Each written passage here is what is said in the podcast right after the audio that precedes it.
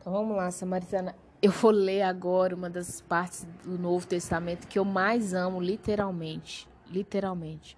Tá em Lucas 10, versículo a partir do 25, tá bom? Então, o que, é esse aqui? O bom samaritano. Gente, Jesus fala muito por parábolas e muito por histórias. Aqui não é uma parábola, mas é um ponto de atenção para nós, cristãos e não cristãos também. Assunto só, como diz o mineiro. E eis que certo homem, intérprete da lei, se levantou com o intuito de pôr Jesus à prova e disse-lhe: Mestre, que farei para dar a vida eterna? Então Jesus lhe perguntou: que está escrito na lei? Como interpretas? Interessante que o cara chegou com uma pergunta para Jesus, né? Capiciosa. O que, que eu vou fazer né, para herdar a vida eterna? Aí o Jesus pergunta para ele, mas o que está escrito? Como que você interpreta? O que, que você entende? Né? Interpretação é entendimento. Aí o cara vai e responde assim, ó, a isto ele respondeu, amarás o Senhor teu Deus de todo o teu coração, de toda a tua alma, de todas as tuas forças, de todo o teu entendimento. E amarás o teu próximo como a ti mesmo. Isso aí tá lá em Deuteronômio, Deuteronômio 6, 5 e Levítico 19, 18. Então o cara veio com o mandamento do amor, né? Ó, vai amar e tal. Aí, então Jesus lhe disse no versículo 28: Respondeste corretamente, faz isso e viverás. Mas o cara não perguntou sobre vida. Ele perguntou sobre vida eterna. São duas coisas diferentes. Lá no versículo 25, ele fala assim: O que farei para dar a vida eterna? Jesus responde no 28, faz isso e viverás. Viverás aonde? Aqui. Não for de vida eterna. É o meu ponto de vista, viu, Samaritana? Posso estar errada. Aí continua, porque o cara entendeu que Jesus também foi capcioso, né? Respondeste corretamente, faz isso e viverás. O cara entendeu que Jesus foi capcioso. Ele continuou sendo capcioso também. Versículo 29. Ele, porém, querendo justificar-se, perguntou a Jesus: Quem é o meu próximo? oh, meu Deus do céu. Tem gente que o senso, o bom senso é. Até outro dia, num grupo, né? Eu mandei uma, um videozinho e aí a pessoa falou assim: sem noção. Eu falei assim: noção hoje em dia é um artigo de luxo. Então aqui não é hoje em dia, né? O ser humano sempre tem essa, essa dificuldade. Então ele vai continua tentando fazer uma pegadinha com Jesus, pegadinha do malandro. Né? Quem é o meu próximo? Jesus prosseguiu dizendo: certo homem, eu vou te contar uma história para ver se você entende quem é o seu próximo, tá? Porque já que você tá querendo dar um de bobo, né? Então vou fazer igual criança, né? Criança, você em escolinha, o que, que, que funciona muito com criança? Uma história. Aliás, com criança não, né? Os grandes autores de best-seller aí é o quê? Historinha. Vira filme, vai pro cinema e tal, historinha. E a Bíblia ninguém quer ler, né? Que é a história da vida. Tudo bem, da salvação de tudo. Vamos continuar.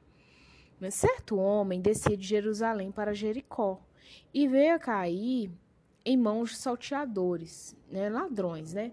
Os quais, depois de tudo, lhe roubaram e lhe causaram muitos ferimentos, retirando-se, deixando semi-morto. Então, é, esse homem que veio de Jericó, de Jerusalém para Jericó, gente, provavelmente é um judeu, né? Era um caminho que o judeu fazia, mas era também, lá na frente a gente vai ver outras explicações, uma rota de comércio, né? Era uma rota de comércio. Então, esse cara deveria ser um comerciante, tudo, e veio o ladrão, deu uma surra e roubou tudo, e deixou ele lá semi-morto. Versículo 31. Casualmente, desse homem. Então, era casualmente, não era rotineiramente, tá bom? Esse homem que chega agora na história era casualmente. Era um caso, era uma coisa que acontecia. Descia um sacerdote por aquele mesmo caminho, vendo, passou de largo. Então, aquele sacerdote, que é o homem de Deus, né? Ele desceu pelo caminho, vendo, passou, falou: ah, Ema, ema, ema, cada um com seus problemas. Versículo 32. Semelhantemente, um levita descia por aquele lugar e vendo também passou de largo. Né? O que é o levita? Naquela época, os levitas eram aqueles que guardavam o templo e o que é conhecido hoje os, os cantores gospel, né? Só para você fazer uma semelhança. Eles tinham outras tarefas também, mas é só para você assemelhar. Então, esse cara também viu o que, que ele fez, ele foi lá e ema, ema, ema, cada um com seus problemas. Versículo 33. Certo samaritano, e olha, judeus samaritanos são primos aí, são da mesma parentela, eles vêm lá da, da raiz de Jacó. E esse povo tem um, um tem um problema entre eles, família, antigo. É.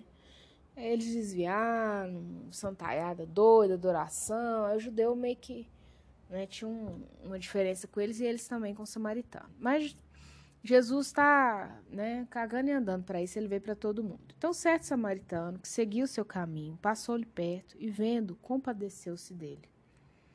Então, o que acontece? O samaritano olhou para aquele homem, duas pessoas já tinham passado.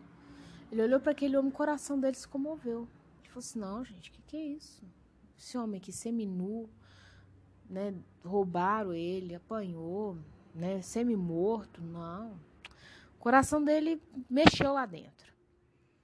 Chegando-se, pensou-lhe os ferimentos, né? Cuidou dos ferimentos, né? Aplicando-lhes óleo e vinho, que é coisa cara, tá, samaritana? Para aquela época eram coisas caras. E colocando-o sobre o seu próprio animal, levou-o para uma hospedaria e tratou dele. Então, olha o que esse homem fez. No, ali, ele já deu os primeiros socorros, ele fez serviço de SAMU para aquele cara, tá? Depois ele falou assim: agora os, o, o, próximo passo é retirar ele aqui e levar ele, entre aspas, para um hospital, né? Para o pronto atendimento. Né? Colocou ele na sua ambulância, que é o animal, e levou para uma hospedaria e tratou dele. Né? Então, foi cuidar dele, literalmente. No dia seguinte, isso foi o primeiro dia que ele achou ele. Então, dormiu, acordou. No dia seguinte, tirou dois denários, a moeda lá da época, o dinheiro da época, e o entregou ao hospedeiro dizendo: Cuida desse homem. ai, ai, ai. É, e se alguma coisa gastares a mais, eu te indenizo quando voltar. Então ele falou assim: Olha, eu preciso ir, mas eu vou arcar com toda e qualquer despesa desse homem. Provavelmente era um homem que já tinha costume de passar nessa hospedaria, né, nesse hotel, né? E aí ele olhou e falou assim: não, pode deixar que tá tudo bem, que eu vou cuidar dele. Versículo 36. Qual destes três parece ter sido? Aí Jesus vem com a lapada na costela do cara. Qual desses três te parece ter sido próximo do homem que caiu nas mãos dos salteadores? Porque o que, que o cara fez lá atrás? Jesus, quem é o meu próximo? Aí ele contou uma história para ver se de fato esse cara entenderia, porque Jesus entendeu que até o momento que ele falou da lei, ele não entendia o que era amor ao próximo. Ele sabia o falar, né? É uma vã repetição, mas o entender mesmo, ele não. Ele falou: qual que você acha, Kit? Né, foi o melhor para esse cara aí? Se fosse você. Respondeu-lhe o intérprete da lei, o que usou de misericórdia para com ele. Ele não quis falar o samaritano, né? mas é o samaritano. Então lhe disse: Vai e procede tu de igual modo.